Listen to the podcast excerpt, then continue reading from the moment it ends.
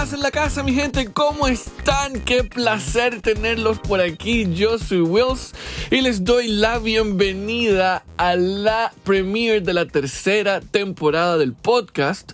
Hasta este momento hemos hecho la banda sonora de la vida de todos los invitados que han pasado por aquí y por supuesto que en esta tercera temporada también tendremos algunos de ellos, pero también tendremos eh, algunos expertos de diferentes aristas de la industria de la música que vendrán aquí a conversar sobre diferentes temas como eh, por ejemplo todo el tema de regalías con una canción, todo el tema de la autenticidad eh, en, en, el proyecto artístico de, de todo aquel que quiera entrar a la industria de la música y muchas cosas más que no se pueden perder.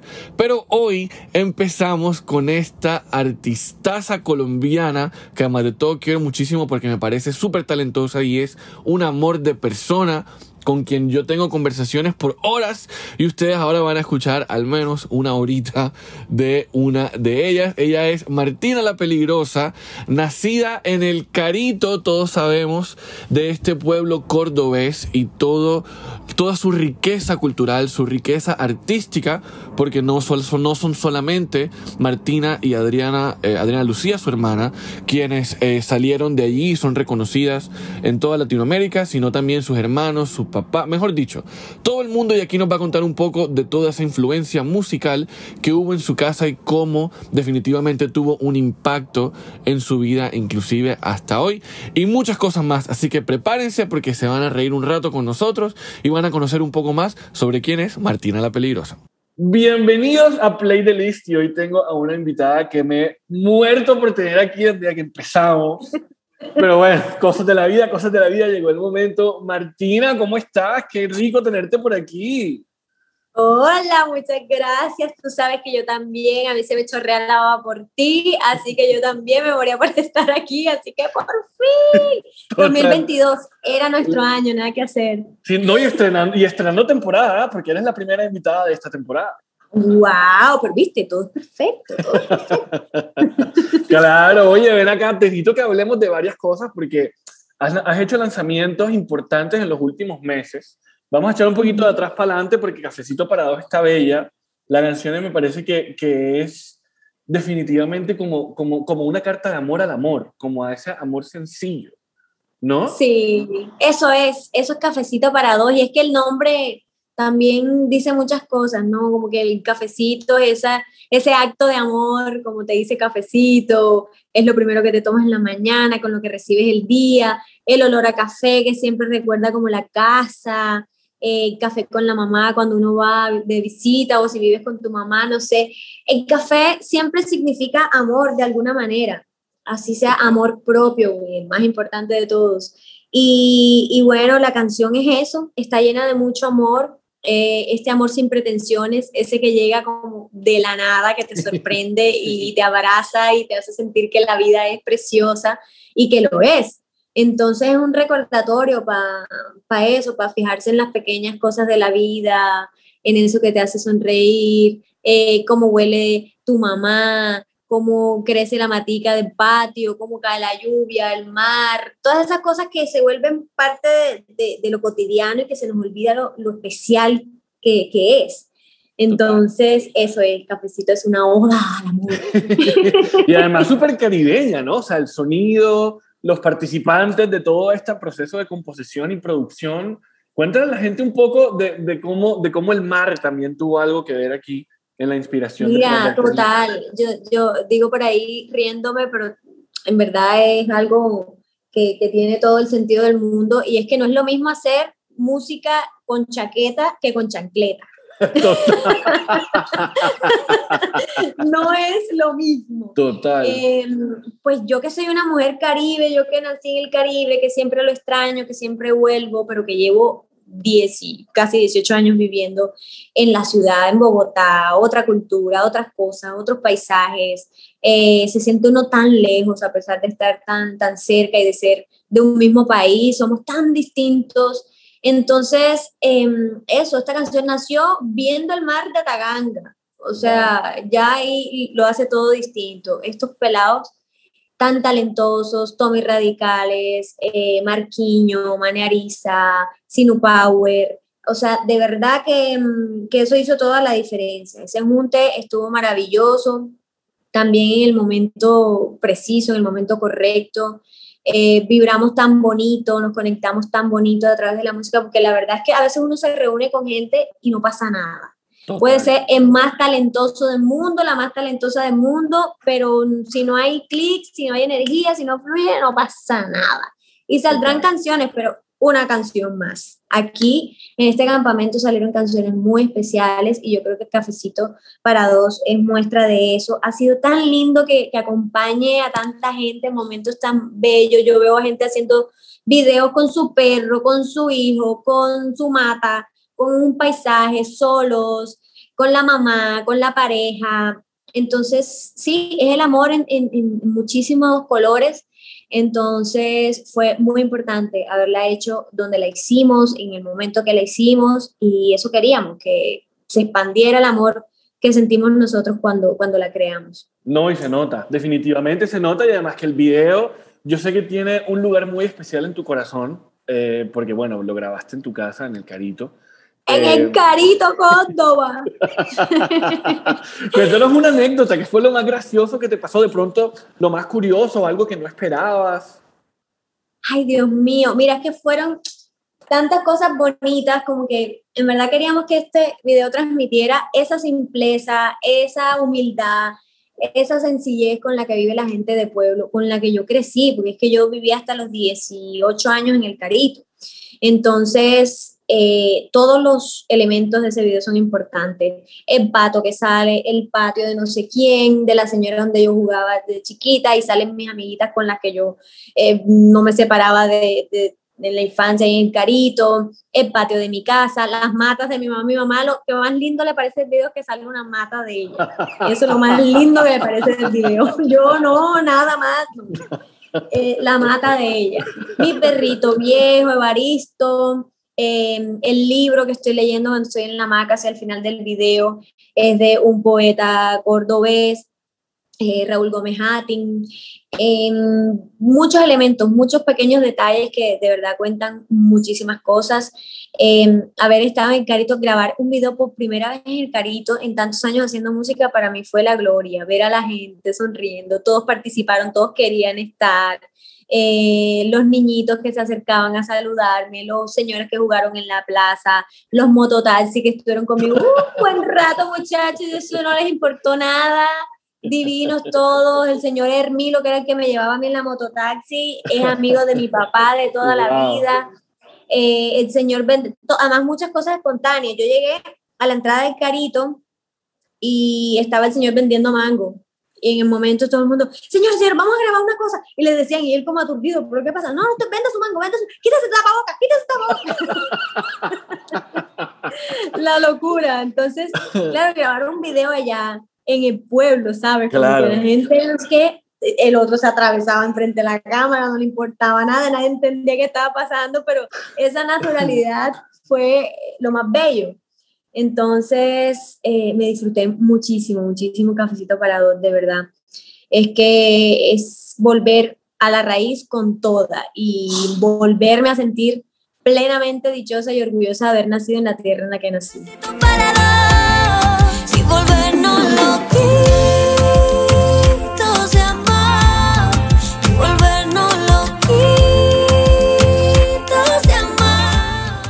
Marti, y para ti, ¿qué es lo más bacano de ser caribe, de haber nacido aquí?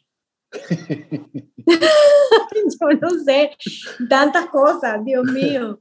Primero la sabrosura con la que uno habla. De verdad que eso, eso, además que se conecta el Caribe entero, o sea, no estoy hablando solamente de colombianos, sino todos los que, que, nacimos en el Caribe, tenemos un ese alguna sabrosura, un no sé qué, algo realmente especial y, y, y, lo sabemos porque los artistas caribeños tienen siempre un toque especial en, en, el mundo, en el resto del mundo, eh, hagan lo que hagan. Y eso yo creo que es de las cosas más bonitas. La manera en que los caribeños miramos la vida sí que es completamente distinta a la del resto del mundo. Sin duda, como lo que nos realidad. Lo que nos critica el resto del mundo, esa tranquilidad, esa sabrosura, esa capacidad de celebrarlo absolutamente todo. Em, yo creo que, que es de las cosas más especiales que tenemos. Y mira que yo vivo en la ciudad y en este ritmo, ¿no? Acelerado.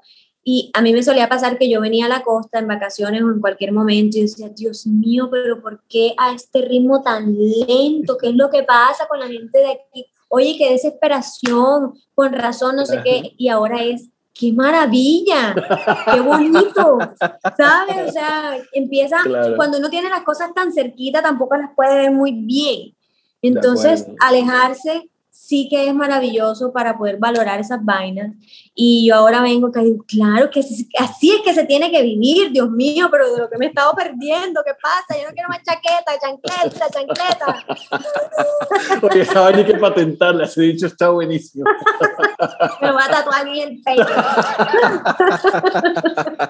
Total, oye Marti, vayamos al principio porque, pues bueno, según según dicen en, muchos medios de comunicación, a, los nueve años fue que tú pisaste tarima, pero ¿qué pasó antes de los nueve? O sea, musicalmente, ¿de qué manera tú sientes que, que, que, la vida te dijo, yo creo que tú debes seguir una carrera musical de manera profesional? De todas las maneras posibles. Es que yo no tuve escapatoria. Así hubiera querido, no iba a pasar. Yo no recuerdo un día en mi casa que no escuchara música yo no recuerdo un día normal en mi casa, digamos en comparación a las familias del Carito, de, mi pueblo. Y es que yo hasta que fui grandecita me di cuenta de que yo no crecí en un hogar común y corriente, no ni con un papá común y corriente, no, ni hermanos comunes y corrientes, no. Nosotros, nuestra vida siempre giró en torno a la música, de cualquier manera bailando, eh, tocando un instrumento, en las parrandas de mi papá, la música que escuchaba mi papá, que no era la que escuchaban todos los papás.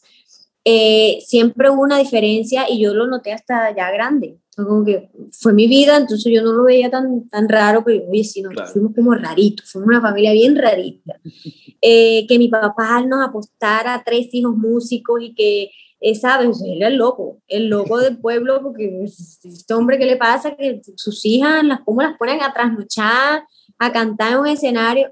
Le agradecemos eso a mi papá profundamente y también a mi mamá, que haya sido como el polo a tierra. Total. ¿Me entiendes? Que no fue una mamá que se enloqueció y que amaba la fama, no, no, todo lo contrario, siempre el polo a tierra entonces ese balance yo creo que mm, eh, fue fundamental para no vernos loquitos, loquitos del todo, porque loquitos estamos. Eh, y, y, eso, o sea, yo no recuerdo un día que no haya el sonido del tambor, en mi hermano por ahí aprendiendo, pelando unos palos de, de, de matar ratón para tocar una tambora vieja que había por ahí, él, mi hermana tocando el guacho o eh, que componiendo canciones, entonces ella sentía que las palmeras cuando soplaba el viento eso era lo que le aplaudían, entonces imagínate tú la locura, entonces ¿qué me quedaba a mí? Pues lo mismo, rendirte, te tocaba rendirte. eso fue lo que yo vi, eso fue lo que vi, lo que aprendí y gracias a Dios. Entonces, eh, eso, yo no tuve escapatoria. Antes de los nueve años, o sea, cuando yo pisé por primera vez un escenario, que ya era corista de mi hermana, em, yo escuché mucha música, de toda clase de música. Eh, eh, sentí la pasión que generaba la música en cada uno de los miembros de mi familia, ¿no? Tan distintos todos. Yo recuerdo en las reuniones familiares era una ruleta, entonces cada uno ponía una canción, cada uno tenía derecho a una canción. Claro, entonces pasaba de Diomedes Díaz Alin Biscuit y Juan Luis Guerra y Cristina Aguilera y luego Julio Jaramillo y luego Green Day y luego, o sea, una cosa loquísima. Entonces, eh, eso, yo crecí escuchando todo eso. Mi hermana y mi hermano para mí son esos primeros referentes musicales, ¿no? Como que, ah, ok, se puede ser artista, sí se puede. Somos un pueblo remoto. Yo me acuerdo que mi hermano, para que le llegara un disco de maná, tuvo que anotárselo al señor que le traía los discos vallenatos a mi papá y lo consiguió yo no sé dónde, no sé cuánto duró en llegar, costó no sé cuánto, o sea, una locura, una locura total. Un primo que teníamos que vivía en Medellín, que venía en vacaciones, nos mostraba música que, que allá se escuchaba, eh, no sé qué cosa. Mi primer disco eh, que yo compré de mi plata. de los ahorros. Fue, creo, creo que fue el de Elephant de Black Eyed Peas. Y es tremendo álbum, además. Es tremendo álbum. Y claro, estaba en una revista que un señor, eh, eh, papá de unos amigos que vendía música, los CDs, no sé qué, ta, ta, ta. Y a eso que a mí me tocó época de CDs. Mi claro, le tocó el vinilo. claro. Y él tenía de toda clase de música, lo que más se escuchaba, lo tropical, la, la, la, la, la, la y de repente yo, Dios mío, este disco, usted me puede conseguir esto. Y yo, sí, mi, lo traen de Bogotá, sí, sí. O sea, yo no lo podía creer que eso había sido posible.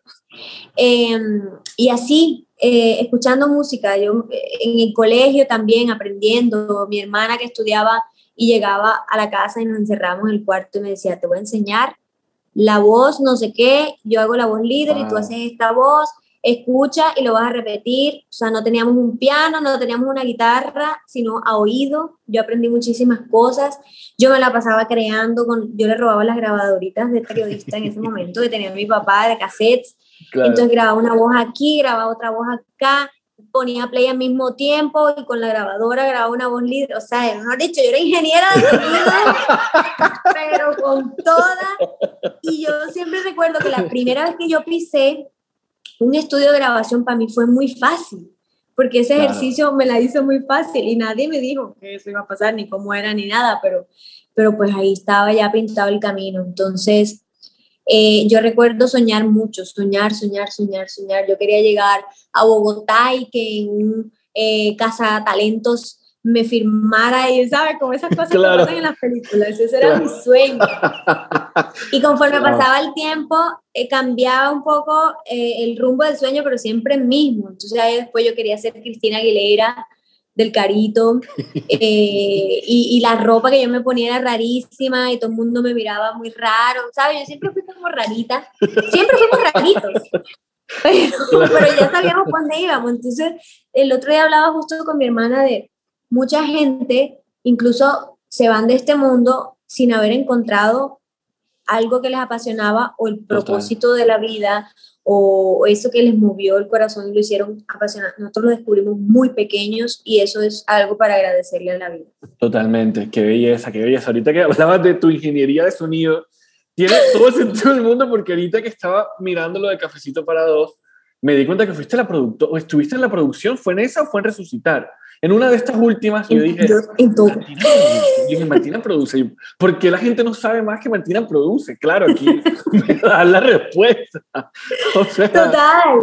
Sí, sí, sí. Y mira que, que en, estos, en estos tiempos de, de, de hacer música, de crear, eh, mi guitarrista, eh, Carlos Mendoza, que le decimos en negro de cariño y le decimos Sinu Power, em, me hizo caer en una cuenta de eso porque yo siempre estaba involucrándome, de hecho, ahorita hasta mezclé una canción, o sea, no lo hice yo eh, como ingeniera, pero sí, esto no, quítame, ponme, ta, ta, ta, dirigiendo completamente. Em, y él me dice, pero, o sea, lo que tú estás haciendo, ¿por qué no aparecen los créditos? Y le pasa a muchos artistas, Total. ¿sabes? Que nos creemos, no, no, yo soy cantante, yo soy cantante y yo compuse y canté. Nada, claro. que va, yo me meto en todo, yo esta guitarra aquí no va, esto va acá, este volumen súbelo, esto quítalo, esto ya no me gustó, ta, y lo mismo en los videoclips. Yo debería, o sea, si es por eso, yo debería aparecer en todos los videoclips como productora y directora. y todo eso, obviamente sin demeritar el, el trabajo claro, de, sí, de, acuerdo, todos los que saben de verdad, pero si yo soy sapísima, yo soy muy sapa, pero precisamente eso hace que el resultado sea como tan honesto, tan yo, y eso me hace sentir muy bien, exactamente. Claro, bueno, y recuerdas como cuál fue en, esa, en esos primeros nueve años de vida, como que cuál fue esa canción que tú dirías como que esta canción me cambió la vida por X o Y razón. Hay muchas, muchas canciones, pero yo debo decir que un artista eh, completamente su música me algo hizo en mi cabeza y fue Gloria Estefan. Tremenda. Gloria Estefan fue una artista que a mí me, me, partió. Eh, mi hermana inicialmente era la fan de, de Gloria Estefan y por eso la, la, escuché, la descubrí. Bueno, yo no he escuchado Gloria Estefan, por favor. Eh, pero eso, como que me volví súper, súper fan y dije, yo que yo, yo siento esta mujer trópico total, su Cuba, pero una mujer que nació, se tuvo que ir de su país, ¿no? Y sin embargo siguió como con estas raíces. Yo soñaba con, con hacer música con Gloria Estefan, encontrarme un día con ella y, cantar una canción juntas, veía sus conciertos, todo. Y, y sí fue una mujer que me inspiró muchísimo. Otra mujer que me inspiró muchísimo y que cuando la conocí desafortunadamente ya no estaba en este mundo eh, fue Selena. Claro. Y, y su historia, su película, todo el rollo nos hace identificarnos muchísimo a mis hermanos y a mí. Entonces, eso, como más allá de su música como tal, que por supuesto amo y que ahora me disfruto muchísimo, eh, fue eso, como su comienzo, de tan chiquita, las raíces, hacer música con los hermanos, muchas cosas a, fin que me motivó a querer hacer lo mismo, ¿sabes? Para mí, en un principio esto fue un juego, porque honestamente yo a los nueve años enganchaba una tarima bailando. ¿sabes? Yo, yo era muy tímida de niña, yo era muy tímida de chiquita y para mí esto era romper con todo eso. Subirme al escenario, pero mirar para atrás y ver que mi hermano estaba ahí, tan, tan, tan, y ver que mi hermana estaba ahí adelante, frenteando a un mundo de gente. Yo decía, no, esto es lo que yo quiero hacer el resto de mi vida. Y eso para mí es un juego. Yo, ay, es que además me pagan por esto. ah, bueno, mejor. ah, me van a pagar. Ok, ok. Entonces, maravilloso. De verdad que yo me siento muy afortunada porque desde muy pequeña eso lo descubrí y hasta ahora es mi plan A y no tengo B. Claro. Entonces, sí, digamos que fue Gloria Estefan, una de esas artistas que fueron varios y varias, que me movió todo por dentro y, y, me inspiró. ¿Y qué canción, una canción en particular, de esas que te encanten como de, ese, de ese primer momento? Yo creo que todo el álbum de Mi Tierra fue súper importante, además que es un álbum producido por... Eh, se me va el nombre en este momento, colombiano. Eh, Quique Santander, ¿no? Sí, Quique. Y, y, tiene todos estos sonidos colombianos, ¿no? Y acordeón, y decía, wow, lo que se puede hacer el acordeón. No solamente se puede hacer vallenato, ¿sabes? Como descubrir como una niña descubriendo todo un mundo en la música, sonidos, wow, y esto se parece a esto. Que ella dice estas palabras que nosotros también decimos, y por qué si es cubana y nosotros somos ¿sabes? Como que hacer, eh, atar todos esos cabos fue súper bonito. Em, y, y, y, todo ese álbum de Mi Tierra, de verdad que obviamente la canción Mi Tierra, además era mi canción estrella, porque mi hermana en un momento del show me invitaba a cantar. Mi hermanita oh, que ella canta, entonces quiero que cante yo. Dios mío, ese era mi momento. Además, mi hermana tan bella, tan humilde, tan hermosa, siempre lo hizo, siempre lo hizo, o sea, como que siempre destacó que yo cantaba, que estaba ahí a su lado, no sé qué, siempre me invitaba a cantar.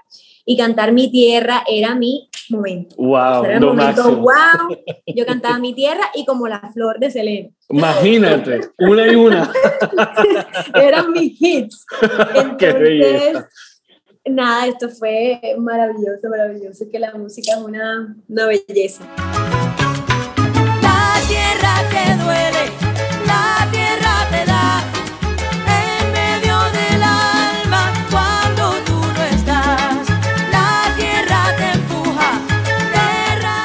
Hablemos brevemente de cómo viviste tú el, el, el éxito de Adriana eh, siendo su confidente muchas veces. Eh, y viendo de primera mano cómo ella iba conquistando más público y más público hasta que definitivamente fue una estrella internacional. Mira, nosotros tenemos una relación muy especial porque mi hermana, pues mi hermana, es mayor que yo, solo cuatro años, pero claro, cuando éramos una chiquitica se notaba mucho más la diferencia. Y además que mi hermana y yo somos muy distintas, súper diferentes en personalidades, entonces yo siempre he sido bastante inmadura y ella bastante madura. Entonces, claro, mi hermana grabó su primer disco a los 13 años y la gente cree que tenía 16, 17 años eh, y yo era una chiquitica ahí que...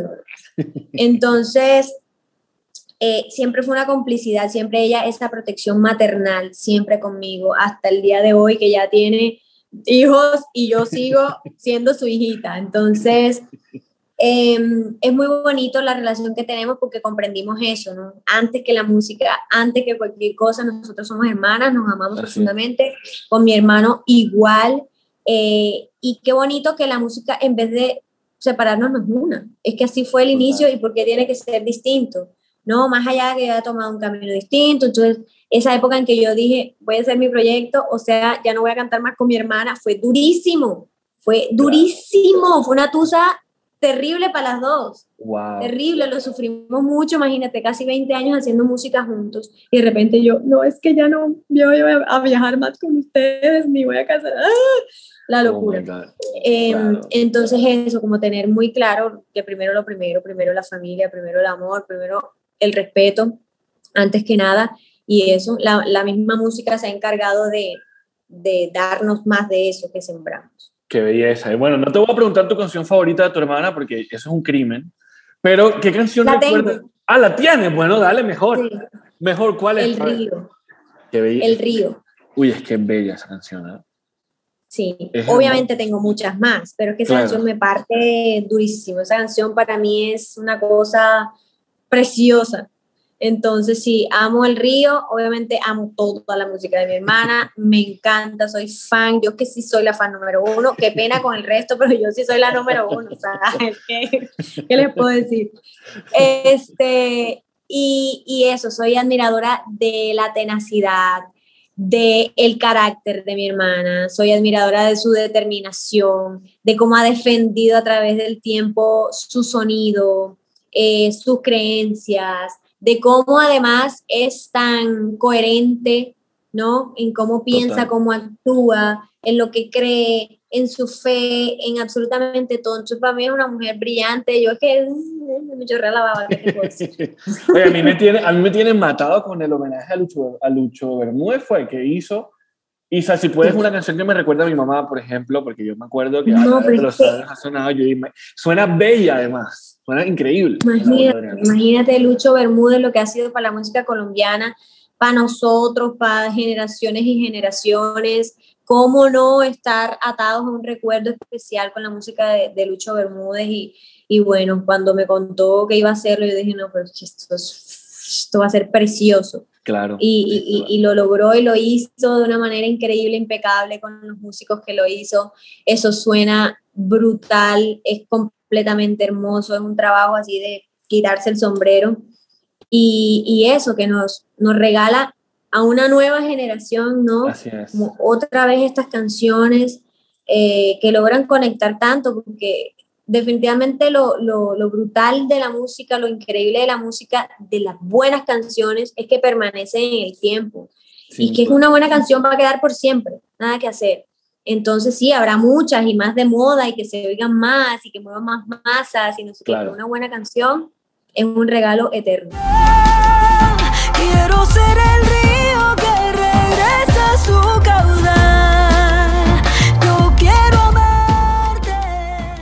Bueno, y ahora hablemos de, de ese gran éxito que alcanzaste con La Peligrosa, tu, tu primer single, el, el- el debut ya con el proyecto de Martina.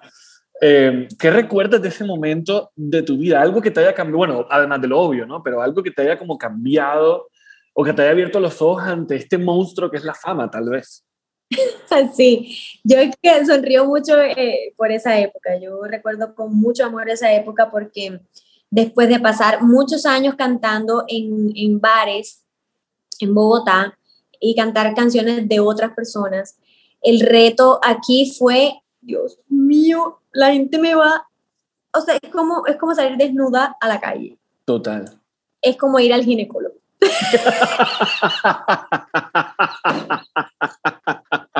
bueno, eso sí yo sé, pero bueno, yo lo entiendo, yo lo entiendo. una vaina así. Y, y yo, yo siento que esa, ese fue el verdadero reto para mí, em, terminar de confiar 100% en lo que yo estaba haciendo, lo que estaba sintiendo. Además, tener a este cómplice que tuve, que fue Jairo, que, que fue Sí. mi esposo, y, y que fuimos compañeros tantos, tantos años en la vida. Tenerlo a él para mí fue fundamental, porque fue esa, de esas primeras personas, obviamente, aparte de mis hermanos, aparte de mi hermana, em, que me dijera, esto es increíble, esto, esto me encanta, esto es bueno, lo que estás haciendo sí es bueno. Claro que sí lo van a escuchar, obviamente le va a gustar a la gente, porque son unos temores Claro, que, total. que son naturales eh, cuando uno empieza algo. Entonces, e- eso que me hacía falta para comenzar, que lo estuve aplazando y aplazando y aplazando.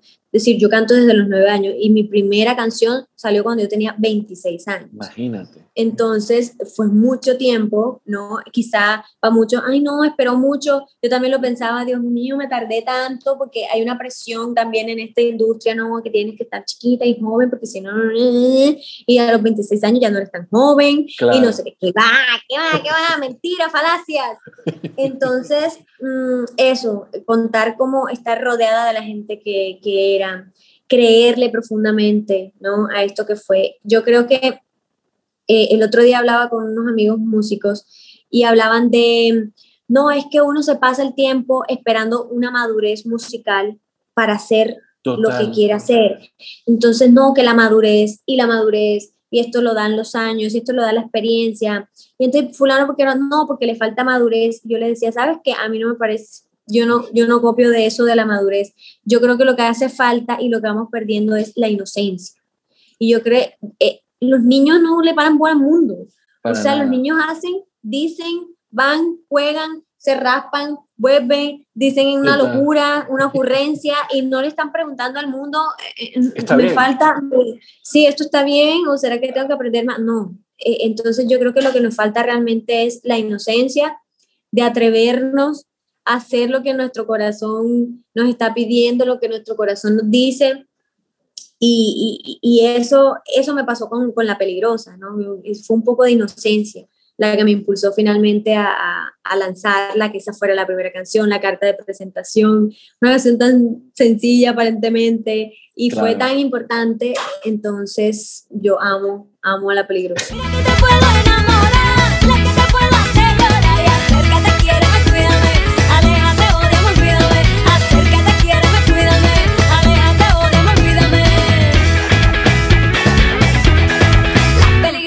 Después de eso vino como la mañana que a mí, ese fue el momento en el que nos conocimos, de hecho. Yo estaba acabadito de llegar al Heraldo y, y llegaste tú a presentar la canción. Y, y sabes que me parece lindo que, que no, a pesar de que han pasado unos añitos ya, es, es la misma energía, la misma alegría, la misma, como sí, como, como la misma emoción de hacer música, a pesar de que entre ese momento, en esa salita roja y ahora que estamos aquí, ha pasado de todo, literalmente, hasta la pandemia, ha pasado de todo. todo, todo, pero, pero no creas, o sea, sí, la música finalmente siempre ha sido mi, mi respuesta a todo. Y, y pero yo tuve un, un momento como de un bache eh, creativo porque me sentí muy presionada con la industria de la música. Claro. porque es que es inevitable, o sea, escuchar muchas voces diciéndote es que tienes que hacer esto, pero tú qué no quédate haciendo esto, y yo no, porque ya eso lo hice, quiero hacer otra cosa, ¿no? Como que um, mucha gente, no digo que todo el mundo, pero mucha gente se incomoda con los cambios, Sí, ¿no? Entonces, a un artista en Colombia no le perdonan que hoy haga una cosa y mañana haga otra y pasa otra. Tampoco le perdonan que cante, baile, actúe, sea eh, periodista y luego vaya y haga una película. O sea, sí, sí, sí. no te lo perdonan, eh, por decirlo de alguna manera, ¿no? Como, bueno, ¿y ella qué? ¿Ella qué? Entonces, que se defina, ¿no? Pero ¿por qué? Si es que tengo varios talentos, ¿por qué no explotarlos todos? ¿Sabes? Entonces, como que yo pienso en los ar- artistas de, de- de Broadway o en Hollywood, Que hacen que, de o todo. sea, el que tú menos crees es saxofonista, canta, plancha, lava, actúa, eh, tiene Total. un coro de no sé qué, de todo, y, y acá te lo castigan, ¿no? Entonces, ha pasado de todo en mi vida y, y- y sí que hubo un momento cuando estaba firmada por Casa Disquera, como que te reunía todo el equipo y claro, es que va entendiendo uno que cuando uno está firmado por una disquera, uno es un producto, Claro, un producto acuerdo. más De acuerdo. Y que te tratan como un producto. Entonces, eh, bueno, este producto se está vendiendo más, este menos, este vamos a ponerlo al frente de la estantería, este, mm, este vamos a ponerlo en promoción, este vamos a fusionarlo con este, eh, y así te vuelves un producto. Entonces, las reuniones eran, mira, mm, los porcentajes dicen, ¿no? em, la, ¿cómo, ¿cómo era la palabra que yo detesto? El engagement. No es que la interacción. Sí, pero no, eh, eh, la, como hacia donde se dirige todo, la, eh, La, eh, la, eh, la tendencia. la tendencia. esa tendencia. Eso. La tendencia es hacer eh, trap, ¿no? Oh my God. Y yo Ajá. vengo de, lindo, tus ojos son como la mañana. Y yo, ven acá, pero tú, ¿por qué me firmas a mí por ser esta niña caribe, loca, tatuada, pero no, pero sí que no sabe lo que hace, pero sí lo sabe?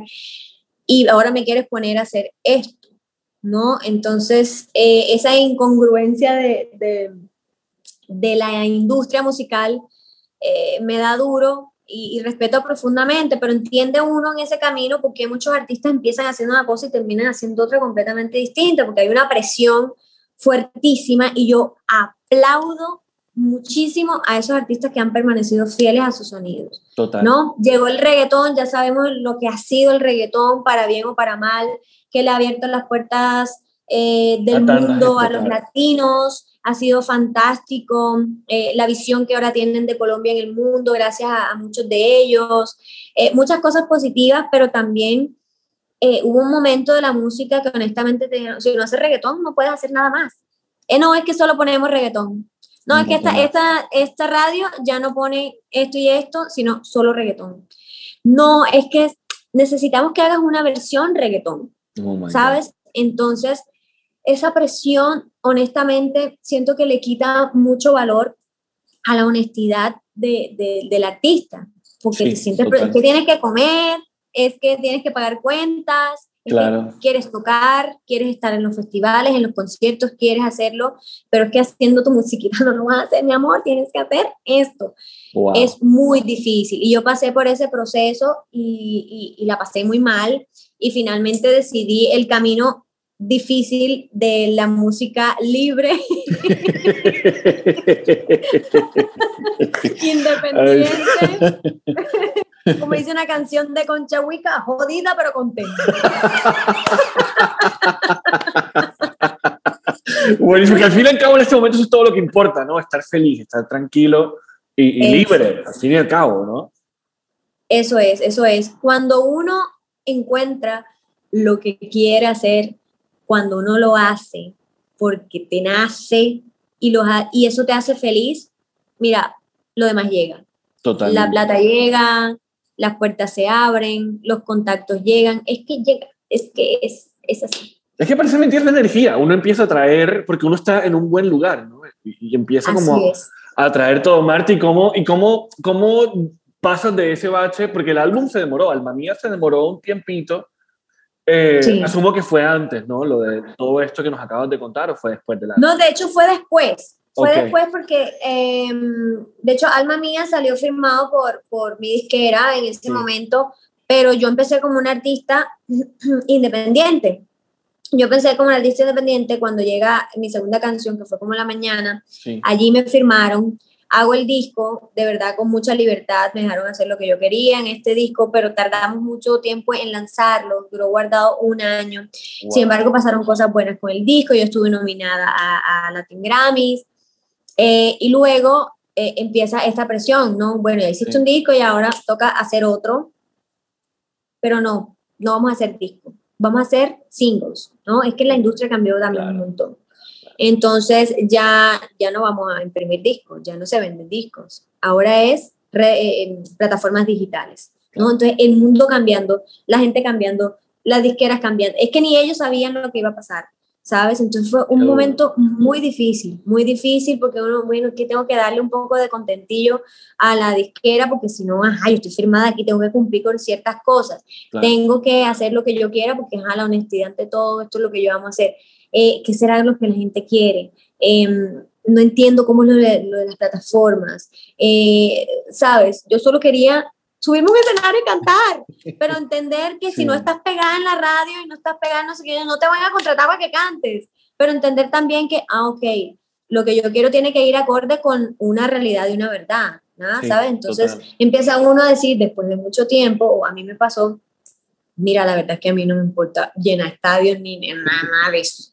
Yo lo que quiero es subirme a un escenario y que, que se tenga que conectar y se quiera conectar con mi música, fantástico. Si así, un día lleno estadio, maravilloso. Claro. Total. Y hablando de esa conexión con la gente y, y devolviéndonos un poquito al alma mía, Sonríe Princesa, que la sacaste antes, pero que hace parte del álbum, yo creo que es un capítulo muy lindo de tu vida por diferentes razones, lo que puedo asumir acá. Pero cuéntanos tú qué significa desde su composición hasta todo lo que recibiste por ella. Sonríe Princesa, es que todas las canciones del álbum nacieron como en momentos diferentes. Yo no me senté a componer un álbum, sino que ya eran canciones que año tras año venía haciendo y quedaron juntas en ese álbum. Sí. Entonces fue como narrar toda la historia de, de mi música hasta ese momento. Sonríe Princesa nació en un momento en que yo estaba pelada, no tenía un peso. Em, yo, ¿será que la música? ¿Será que no? Empiezas a dudar porque sí, e- es, lo que quiero hacer, para esto nací, yo estoy segura, pero qué difícil, Dios mío. Y es que llevo años trasnochándome y es que de verdad si sale mi, mi música, sí la va a comprar alguien, si alguien querrá venir a verme a un concierto, ¿no? Como todo este conflicto Claro. antes de... Entonces yo compuse esta canción sin saber que iba a ser parte de un disco, que además ese disco lo iba a firmar una disquera, ni nada. Entonces, ese miedo ahí reflejado, una canción que me la hice a mí misma, pero que luego se la dediqué a amigas, a mi hermana, eh, a mi mamá, a todas las mujeres que conozco, porque es que además, entendiendo que las mujeres somos unos seres tan especiales, distintos, ¿no? Que estamos, vamos a otra, de- somos de otra manera, somos cíclicas, eh, funcionamos de maneras diferentes, entonces también empatizando un poco con, con este ser que somos tan bonito y tan cambiante. Entonces, Sonríe Princesa es como un abrazo a, a- la mujer, ¿no? Como que también dejar de darnos palo, oye, así estás bien, eres linda, eres perfecta, eres maravillosa, tú puedes, claro que puedes. Y está bien que creas que no puedas y que tengas un día de, de miércoles y una temporada que no quieras hacer nada, descansa pero para adelante. Claro. Entonces, de eso va Sonríe Princesa, como la mayoría de mis canciones, muy honesta y, y contando pues lo que estaba viviendo en ese momento. Sonríe, princesa, que así eres perfecta, única, sensacional, tan bonita y tan real. Oh, yeah. Sonríe, princesa. la música sana. Yo creo genuinamente que la música sana tanto al artista como al público. Eh, y, y bueno, hablemos un poquito de las redes sociales, porque también han tenido gran parte en tu carrera eh, con todos estos Ujú. videos que se volvieron virales y que todavía la gente te pide que vuelvas a hacer. Y además que eres de las personas más activas que veo en redes sociales, pero, pero desde la honestidad. ¡Qué mamona! No, no, no, pero, pero es que mira, uno ve un poco de gente subir historias, famosos y no famosos. Uno ve un poco de gente y uno dice, ¿de verdad tienes todas esas vainitas ahí? ¿Para qué? Pero de verdad, pero de verdad, Puntico, puntico, puntico. pero de verdad, es que son- son diferentes cosas. Le contestas a la gente y, y yo sé que todo eso viene desde la honestidad, que es al fin y al cabo lo que mucha gente no es a través de una pantalla. Todo es un personaje y, y se vende, pero tú te vendes muy humana, o sea, tú te muestras muy humana, no te vendes, te muestras muy humana y, y a la gente le encanta eso. Entonces cuéntanos un poquito de cómo ha sido este, esta relación, que probablemente también ha sido amor y odio con las redes sociales, desde el Sí. principio hasta lo que vives hoy. Mira, a mí lo que me gusta de hacer parte de los principios, de los experimentos, de los comienzos, es precisamente esa, mm, eso genuino, eso verdadero que eso trae, porque nadie sabía cómo, cómo, cómo iba a terminar nada. Luego Claro. uno se da cuenta que hay ciertas cosas, hay un algoritmo y Ujú. te das cuenta de que esto le gusta más a la gente, esto no, tú vas haciéndolo, no, acorde entonces a lo que, a Claro. lo que más te favorezca. No, pero yo cuando abrí las redes sociales, eh, empecemos por Facebook, luego YouTube, luego que apareció Instagram, que, que los chiquitos no sabrán que, que Instagram era solo de fotos, Sí, total. era como un álbum de fotos, tú no subías fotos. Literal. Sí, yo literal. subí fotos, la, mi bota roja. fue La mi- comida. La comida, el paisaje, el cielo, a uno todo. El atardecer. poético, el atardecer, el amanecer, el pajarito, todas las cosas. Entonces, después empezaron estos videos de 15 segundos, ¿no? Sí. En, en el feed. Que ahora se llama Fit, antes no sabía ni cómo se llamaba. El perfil. Eh, el perfil. Total y ya. Entonces, eso como que inventar, inventar cosas aprovechando esa herramienta para mí fue un, un momento creativo muy bonito. Igual cuando fui youtuber, Con ni siquiera estaba ese término. Total. No existía. Lo de la clase de cordobés empezó en Instagram, luego pasó a YouTube y bueno, como que se regó, se expandió eso. Yo estuve muy activa en Facebook también antes de Instagram eh, y tenía un, todo un montón de gente ahí siguiéndome la locura y como que uno adivinando cómo funcionaba cada cosa y para qué servía. Claro. Entonces, en un principio tú encontrabas gente, ah, esta estudió conmigo, bien, vamos a seguirla o, o no sé qué. Claro. Y después ya eso se llenó un poco de gente rara. Y, Ay, Dios mío, ¿esto qué es? Abramos otro perfil. Entonces, eh, nada, yo lo que tú dices ha sido como amodio con las redes sociales porque, porque eso, estás en el ojo de todo el mundo, igual tú ves lo que compartes, lo que no. La gente cree conocerte completamente por lo que tú subes en las redes sociales, Sí, pero no se total. dan cuenta que eh, los días tienen 24 horas, que la gente cambia, Sí, que total. el tiempo pasa, que no se envejece, que no se engorda, que se enflaquece, que vete con otro, ya no te gusta esto, sino lo otro, que la gente se separa, que la gente vuelve, que, mejor dicho, entonces, em, yo me, me trato de gozarme mucho el rol de las redes sociales. Antes me daba durísimo que alguien dijera algo malo, que alguien me comentara una cosa negativa, me diría, "No, ¿por qué? Si yo no, sé- ni sé quién es, ¿por qué me escribe eso tan horrible? ¿Sabes? Me lo tomaba súper Claro. personal, me dolía profundamente que alguien dijera algo mal. Y obviamente eso viene también de los egos, ¿no? Entender como, total. Bueno, no le 100%. puedo caer bien a todo el mundo, ¿qué voy a hacer? Entonces, eso, y luego ya cuando me empecé a coger la cosa más suave y entender eso que pasa con los años, con la madurez, con todo. Yo soy una inmadura responsable, pero eso no va aprendiendo con Sí, la sí. vida. Sí que ha sido una plataforma importantísima eh, para visualizar lo que yo hago. Obviamente yo soy cantante, pero además hago esto y lo otro y lo otro y y me gusta, me fascina hacer de todo. Eh, que lo quiera entender bien, el que le parezca bien, bien, si no, no. Em, y eso, como tratar de ser lo más sensato posible a través de eso, si es que es posible, para sentir precisamente esa conexión, que a pesar de que nos distancia esto, estas pantallas y estas Así cosas, es. y que no está uno ahí viéndose, pues al menos se sienta que, que está uno conectado como ser humano. Totalmente. Y bueno, después de. Bueno, entre otras cosas, yo creo que te lo dije en algún momento. Mi canción favorita de Alma Mía es Cuando me recuerdes. No sé por qué. No, no sé qué tiene la canción. De pronto es el mensaje.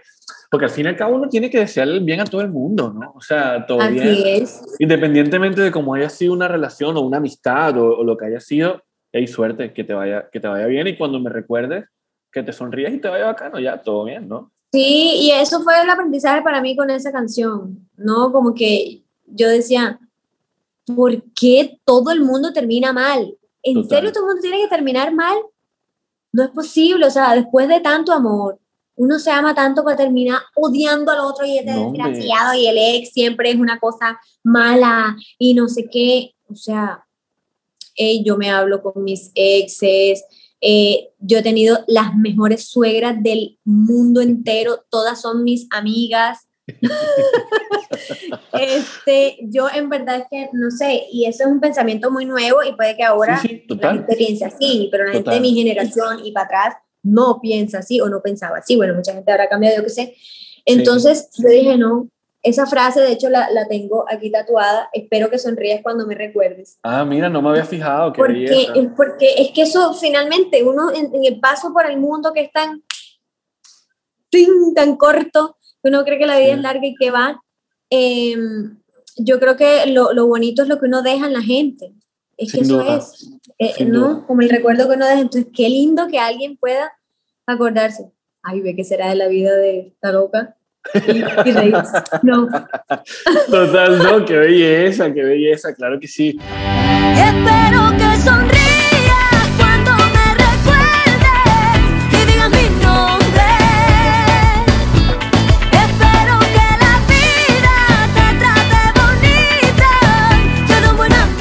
Bueno, y después de Alma Mía, en todos estos años has lanzado sencillos, efectivamente, y ahora sí, contigo, con, con el control de todo.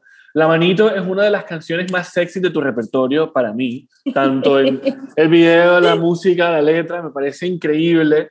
Y uno de los momentos, y otra de las canciones que me parecen más lindas de todo lo que, lo que es la discografía tuya es tu, eh, tu Boca y la Luna, que el año pasado nos reunió, el año pasado nos reunió en cuarentena para hablar un poquito con Arevalo y contigo sobre, sobre la canción y, que, y que definitivamente es como ese reflejo de lo que estábamos viviendo, de alguna manera, porque es que no se puede ignorar, en el arte no se puede ignorar que es una pandemia, es una cosa que cambió, los, hasta las reglas de juegos sociales las cambió. Y, y ese video, esa canción tiene ahí como, como mucho de cómo se estaban viviendo las relaciones en ese momento. Total. Yo creo que es de las cosas más difíciles que nos ha tocado vivir a todos colectivamente, como sociedad, como humanidad. Eh, mucha gente que perdió, mucha gente, eh, gente que le cambió la vida completa, a todos nos cambió la vida completamente. Sí. Eh, yo las cosas que más recuerdo de esos momentos eran, Dios mío, o sea que mi sueño ya, o sea, aquí se acabó todo. O sea, si mi sueño era viajar por el mundo cantando de escenario en escenario, ya eso no va a pasar, o sea, no va a pasar. Y, esa angustia me llevó, bueno, a, unos, a unas tristezas, unos días bien oscuros. Eh, pensaba en mis músicos, pensaba en los ingenieros, pensaba en los del sonido, el señor que hay el transporte de, de, de, conciertos, o sea, todo, todo lo que vivíamos de esto. Eh, y yo decía, bueno, igual y la revolución es seguir haciendo música, desde casa, donde sea que uno esté. Y cuando Arevalo me, me habla de esta canción y que la grabé a distancia y me tocó hacer toda una locura para poder ir a un estudio de grabación, eso fue la locura, la locura, para ir con todos los protocolos, grabar una canción, que un ingeniero me ayudara, que todo. Eh, y luego dijimos, bueno, el videoclip, ni modo, no nos podemos juntar, no hay manera. Claro. Yo estaba en la calera, él estaba en Bogotá, dijimos, vamos a hacer ese video con celulares Total. y en la casa de cada quien. Vamos a hacerlo así. Y pues nada más sensato que hacer lo que en realidad, en realidad estaba pasando. Total. Entonces, Tu Boca y la Luna fue ese reflejo de ese momento. Yo que te, debo decir que no he podido volver a ver el video ni escuchar la canción porque me da de todo. Wow, claro, es que te transporta. Me remueve. Claro, mucho, sí. claro. Así fue como yo la, yo, la, yo la visualicé. Bueno, hoy que estaba como revisando todo, yo dije, esta tiene que ser como la canción de la cuarentena de Marta. O sea, como en la historia de su carrera, esta es la que habla de eso tan difícil que nos tocó. Durísimo. Así es. Tu boca y la luna, y un beso se suma.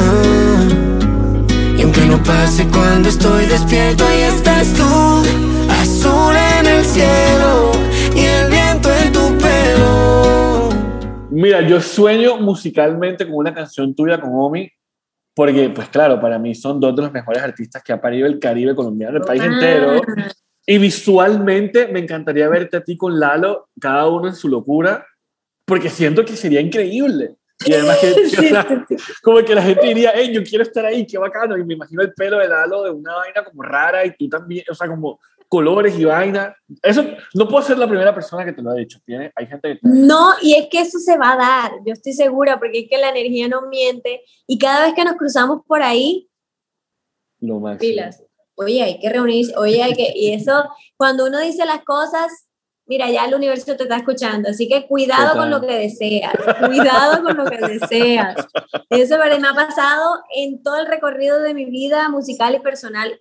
Cuidado con lo que deseas que el universo escucha. Así que ni mamando gallo digas una cosa que no quieres porque te la cumple. La palabra tiene poder, ojo. Entonces, La palabra tiene mucho, poder, sin duda. mucho. Es que no es casualidad. Uno dice palabras y ¿qué crees que pasa con eso? Se va para algún lado. O sea, Sí, no te sí, oye ya alguien. Total, total. Entonces, eso me ha pasado con Lalo y con Yera también, que nos encontramos y No, yo pila, me, mira, vamos a hacer día- una cosa. O sea, yo quiero que tú sepas que el día que esa canción será realidad, porque es que no va a ser ni siquiera un EP, el día que haga un EP, que eso es lo que va a pasar. no va a lo que sea. O sea, escríbeme como que, hey, te vas a morir con lo que te voy a mandar. Y así, dos segundos ya. Y así, una. está bien, te lo prometo. Y con Eso. Omi, te cuento que tenemos una canción juntos ¿Qué? que grabamos, grabamos ya hace unos años y ahí está guardada. No sé qué ha pasado. pero también creyéndola que en el momento en que debe ser, será. Y si no es esa, seguramente va a ser otra. Pero nosotros nos morimos el uno por el otro, así te lo digo. O sea, Espectacular. sea, yo espectacular. me muero por él, se muere por él, nos amamos y seguramente va a salir una cosa muy bacana entre los dos. Tiene a estorbar, pues lo mejor es que te vaya. Yo que te quería, ay hombre, que falla. Demasiado para ti, demasiado para ti, demasiado para ti, demasiado, demasiado, demasiado para ti, demasiado para ti, demasiado para ti, demasiado, demasiado. Para mí la música merece mucho respeto, ¿sabes? Por eso cuando escucho cosas por ahí como que mm, sin ese respeto, ¿sabes? Más Ah, allá de que me guste o no lo que haga alguien, es como, mm, no, que no sé qué es cantante. Ven acá. ¿Cómo? Una cosa es cantar, otra cosa es que sea cantante. Entonces, como que sí, yo sí siento un respeto enorme por la música. eh, ha sido todo para mí, así que como no respetarla, me ha devuelto absolutamente todo lo que he sembrado en ella, cómo no creerle, cómo no amarla y cuidarla. Entonces, eso, eh, respeto mucho a la gente que, que hace sus cosas honestas, que se prepara, que está ahí siempre en la jugada, Total. que le mete corazón, esfuerzo, porque esto es de muchísimo esfuerzo. Entonces, ¿sabes? Esto que se lo tomen a la ligera, y que es una cosa de moda, porque es que yo quiero ser el próximo no sé quién, y tener plata, y viajar, y las chicas, y los chicos, y no sé qué. Bueno, bueno, entonces ahí es donde yo encuentro como la diferencia rotunda entre ser exitoso y ser famoso. Total. ¿Sabes? Tú puedes ser total. famoso por cualquier, co- por matar a tu mamá puede uy, ser famoso. Eso te puede, perdón tan cruda, pero es que por cualquier cosa, por hacer una estupidez, te puedes volver muy famoso. Como así, pero había una vieja que estaba vendiendo los peos en, en, en, en TikTok. Imagina, imagina. mil dólares. Se me va a la noticia, como que los manes le decían, como que, oye, yo quiero que huela a piña. Y la vieja como por una semana comía piña y le, pues, Alex cumplía a su cliente. Pero ¿qué pasó? La vieja la internaron en la clínica porque tenía unos problemas de, o sea, gastro como importantes, como que la vieja en verdad estaba jodida. Pero ajá, estamos hablando de esto. Estamos hablando gente- de esto. Sí, hay gente que se vuelve famosa por cosas como esa.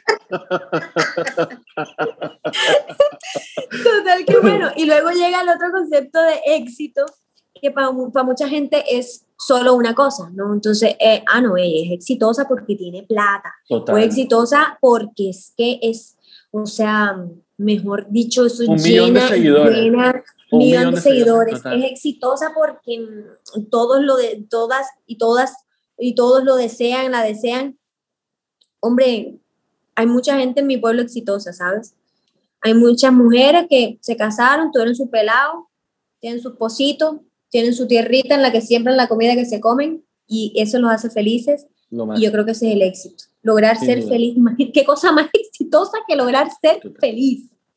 Yo creo que eso es lo más exitoso que uno puede ser. Entonces, Total. como que, mm, que a mí ese rollo de, de la fama, el éxito y ese, uno no tiene que comer cuento de eso. De verdad, seguir el corazón, hacer lo que uno ama y lo demás llega. Y que las Así es. apariencias engañan a veces, porque, o sea, me refiero con cuanto al tema de redes sociales. Acuérdense que eso es una, es una realidad muy curada de todo el mundo, absolutamente todo el mundo, desde la persona que tiene Pero sí que uno mismo lo hace, ¿sabes? ¿Cómo no, no lo va a hacer el otro? Es que ya tú Sí. sabes cómo funciona. Tú sabes que tú has estado en una fiesta aburridísima en la que todo el mundo está pegado al celular, pero dices foto, foto y todo el mundo hace. Y ya, Y el que ve la foto dice, ay, no, yo no fui a esa fiesta, hoy están pasando del putas. Todo el mundo ha hecho eso. Entonces, esto, yo no sé cuál es la necesidad de tragarnos una mentira que todos sabemos. y voluntariamente además, porque no te Y está obligando. Y no digo que todo sea mentira, pero Sí, no, no. sí que esto, esto también es un juego para no tomárselo tan, tan a pecho. Son herramientas, uno verá cómo las usa y Total, qué te crees y qué no. Total. Eh, eh, es peligroso caer en ese juego de, de compararse precisamente por eso, porque es que no hay vidas perfectas, no hay relaciones perfectas, no hay cuerpos perfectos, no hay trabajos, ni viajes, ni nada perfecto. Entonces, creernos esa mentira, yo no sé ni para qué. Sí, no, eso es perder el tiempo. Oye, Marti, para hacerle, para hacerle honor a esta honestidad tuya, Resucitar, que es una canción que me parece que va como muy en la línea de René, de Residente. Para mí, o sea, como que para mí va como ahí, como en esa... El en amor esa- de mi vida. René, Bueno, si me estás oyendo, no mentira. Es que la esposa, ahora me cogen por el pelito. Ay, niña, mira, no es que yo no tengo mucho. No, mentira, no quiero faltar al respeto, no, porque lo admiro muchísimo, de verdad es que yo, yo soy muy fan. Y no sé, no me habían dicho eso, me estás diciendo, pero qué maravilla.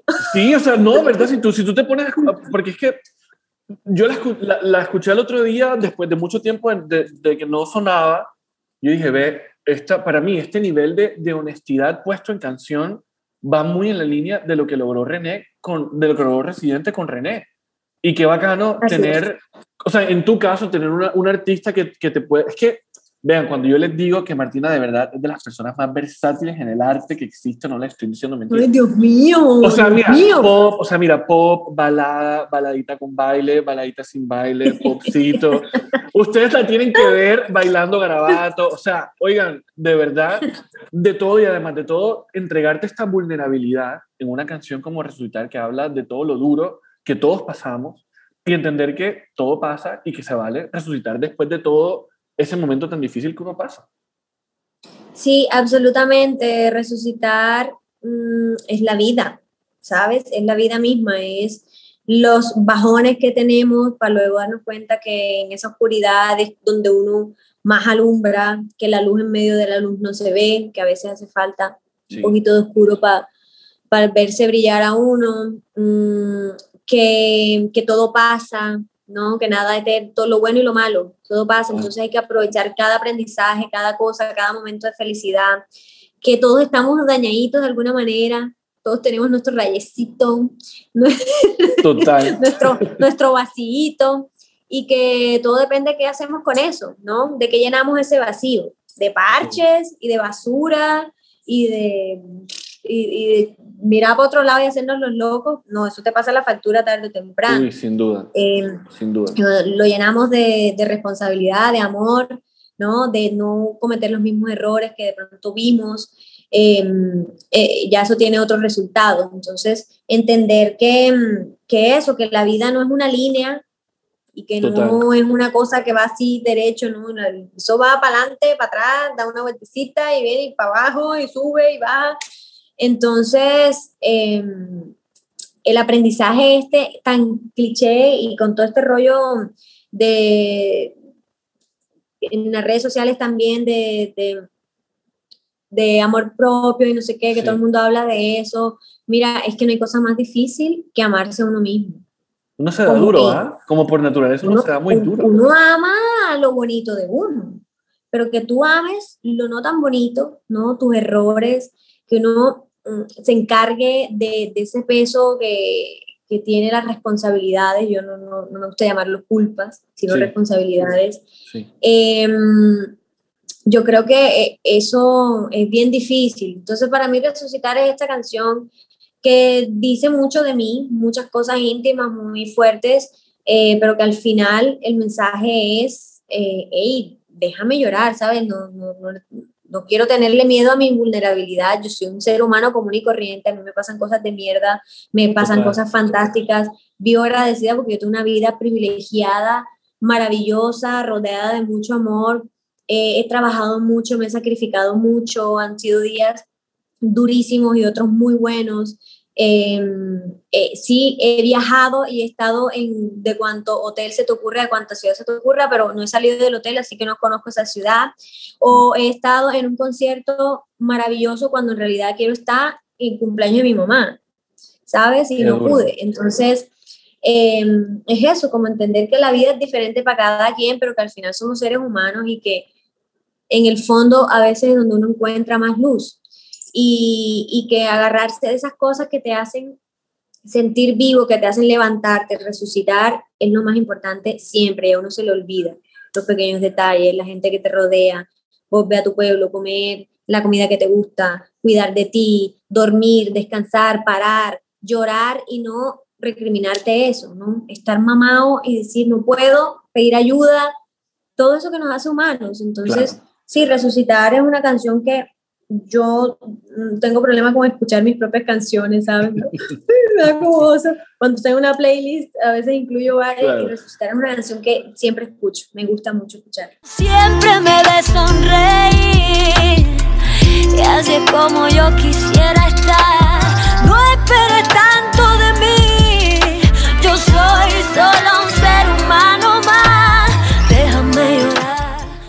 canción que mira que muchos colegas eh, del medio artístico me escribieron cosas muy bonitas, porque claro, se sienten muy identificados porque eso, uno tiene un- una carga encima que no tienes por qué tenerla, pero te hacen creer que así es y es que tú tienes que ser perfecta, Claro. ¿no? Y que te tienes que mostrar perfecta y tienes que estar de la talla correcta, ¿no? Todo esto entre comillas. eh, y actuar así y ser feliz siempre y si te piden una foto siempre querer tomarte una foto eh, y, y no te puedes enfermar y no puedes no querer y no te puedes no puedes estar muriendo un cólico en mitad de un aeropuerto y si alguien se te acerca sabes porque entonces Claro. tú eres mala tú eres horrible eres odiosa eh, y, y, y, que va. Entonces esto habla como de "Ey, déjame llorar déjame gritar sufrir cantar lo que sea que yo soy un ser humano más común y corriente y muchos de, de mis compañeros me agradecieron haberlo hecho. Entonces conectó bien bonito Qué belleza. Bueno, ya vamos llegando al final. Ahora una última pregunta. ¿Qué estás escuchando? Cuéntanos por ahí qué suena, qué suena en, en, la, en esas playlists que a veces haces, sea viejo, sea nuevo, sea clásico. Yo quiero decirte que mi algoritmo debe estar en una esquina así. ¿Qué está pasando? ¿Qué es esto? ¿Qué- ¿Quién es? ¿Ella quién es? Debe estar muy confundido, en verdad, porque yo eh, escucho casi que de todo, casi que de todo. Eh, me gusta mucho escuchar Afrobeat, es como la música que más me pone de buena Uf, onda. Yo es- descubro música todo el tiempo, me gusta. Yo escucho una canción, me voy a la radio de esa canción, voy a no sé qué, voy a Instagram, averiguo quién es, si tiene un disco, Total. si tiene no sé qué, voy a ver videos en YouTube y ahí eso me recomienda otro. Entonces me, me fascina descubrir música. Debo decirte que yo soy muy mala para escuchar la música que está de moda, pero mala. O sea, yo soy petarda y pido perdón porque es que eso es irresponsabilidad. Yo no sé qué está sonando y cuáles son los éxitos del momento. Obviamente los que son evidentes porque los oyes en Sí, todos claro. lados, Total. pero no son esas las playlists que yo a las que yo voy. De hecho, me hago mis propias playlists porque yo sé que soy rara. Entonces, escucho música de cantautores, Sí. escucho música de gente que está o empezando o que tiene un nicho especial. Escucho, me gustan las letras, me gusta escuchar músicas con letras, me gusta escuchar mm, todo lo que está atado como a lo afro, al caribe. Me gusta escuchar esta, estas fusiones de, de folclore con electrónica Wow. o con otros ritmos. Eh, me gustan las cosas urbanas, pero no necesariamente reggaetón directamente, sino como pop, Claro. no sé cómo se define ese- esos géneros. Sí. Y eso me gusta, no encontrarle definición a ciertos géneros que escucho, ¿no? Igual, y oigo salsa de la vieja, y vallenato del viejo, y música folclórica, y eh, Petrona Martínez, y Totó la Momposina, y máximo. Maldonado, Wow. eh, pero después me paso a un flamenco, y Camarón de la Isla, y no sé qué, y Martirio, claro. y, y bueno, como que de verdad, y paso a Huraca son sistema, y música en, Wow. eh, de Brasil y eso, como que me paseo por todos lados, me gusta muchísimo. eh, yo disfruto mucho de la música, de la mayoría de la música. Eh, sí que hay letras que, que no me conectan, música que no me conecta, artistas que no conecto, Sí. cero. Y entonces, ¿para qué los voy a oír si la música es para Total. disfrutarla? Total, todo, todo de la honestidad, definitivamente. Yo te voy a pasar, Sí. yo tengo una playlist de Afrobeat también que voy actualizando, te la voy a mandar para ver si... Rótala, rótala, rótala. Oigan, en esa nota nos despedimos, Marty. Qué placer tenerte aquí en Play the List y hablar de todas estas canciones, de, de tus miedos, de tus alegrías, de tus triunfos, porque no también de las situaciones difíciles por las que has pasado.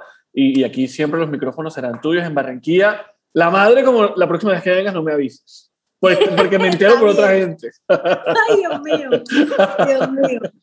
Mi, mi corazón, muchas gracias por esta invitación. Yo amo este tipo de encuentros de, de entrevistas porque me parece que, que vale la pena, que finalmente uno se conecta con la gente que es. Eh, te agradezco por este espacio. Eh, yo amo hablar, imagínate, me puedo durar aquí eternidades hablando. Yo pasé de ser una niña tímida a ser esta tía cansona que no para de hablar, Dios mío. Este, pero bueno, eso soy. Así que gracias, gracias por, por, dejarme hablar, por dejarme expresar y contarte todas estas cosas, por, por preguntarme, ser curioso con mi música que tanto amo y que es como tan tesoro para mí. Y pues a todos los que están escuchando, un abrazo enorme. Vamos para adelante todo, güey madre, que está difícil, pero no imposible. Y así llegamos al final del primer episodio de la tercera temporada de Play the List con esta gran invitada, una invitada de lujo, Martina la Peligrosa. Espero que se hayan divertido tanto como nosotros al momento de tener esta conversación. Y bueno, ya saben, síganlo en redes sociales y síganos en redes sociales, arroba Play the List con DA intermedia. Estamos en Twitter, Facebook y también en Instagram para que no se pierdan ahí todo el contenido bacano que tenemos ustedes. Y de paso les recuerdo que también estamos disponibles en todas las plataformas de podcast, así que vayan a la que ustedes prefieran, suscríbanse y ahí les estaremos diciendo cada vez que haya un episodio nuevo. Estamos en Spotify, Apple Music, Amazon Music, Stitcher, Google Podcast, en fin, en toda aquella que ustedes prefieran, ahí estamos, así que vayan, búsquenos, suscríbanse para que no se pierdan todas estas conversaciones y conozcan un poco más de sus artistas Yo soy Wills, hasta la próxima.